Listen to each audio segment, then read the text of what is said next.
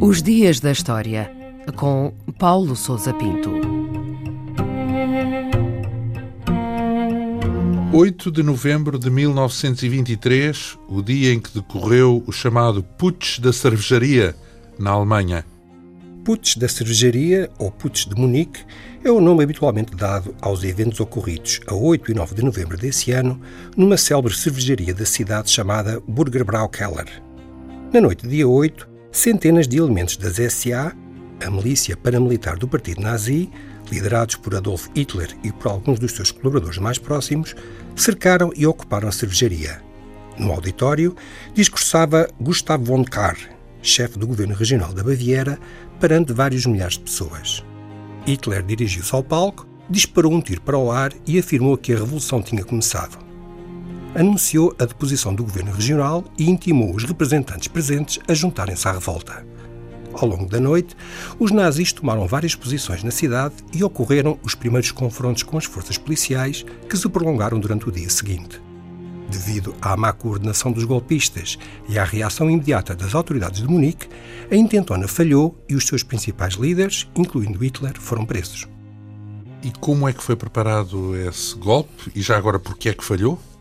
Em 1919, Hitler aderiu a um pequeno partido político de Munique, que rapidamente passou a controlar e cujo nome alterou para Partido Nacional Socialista dos Trabalhadores Alemães, ou Partido Nazi.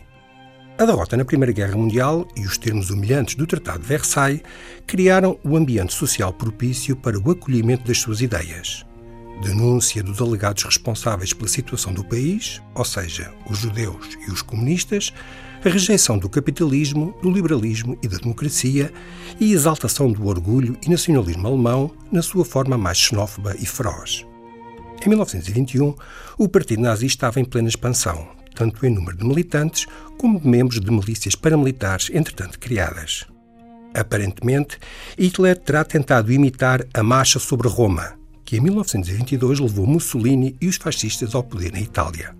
Tentou então obter o apoio de várias figuras prestigiadas, como o general Ludendorff, mas a adesão ficou aquém das suas expectativas e a ação das autoridades de Munique rapidamente neutralizou o golpe. E o que é que aconteceu depois do golpe? Os confrontos causaram a morte de 20 pessoas, entre polícias e militantes nazis. Hitler e alguns dos seus colaboradores foram presos e outros conseguiram fugir para a Áustria.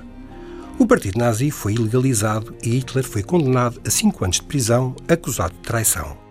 Apenas cumpriu pouco mais de oito meses, devido à simpatia dos juízes pelos nazis e à brandura do sistema judicial em vigor.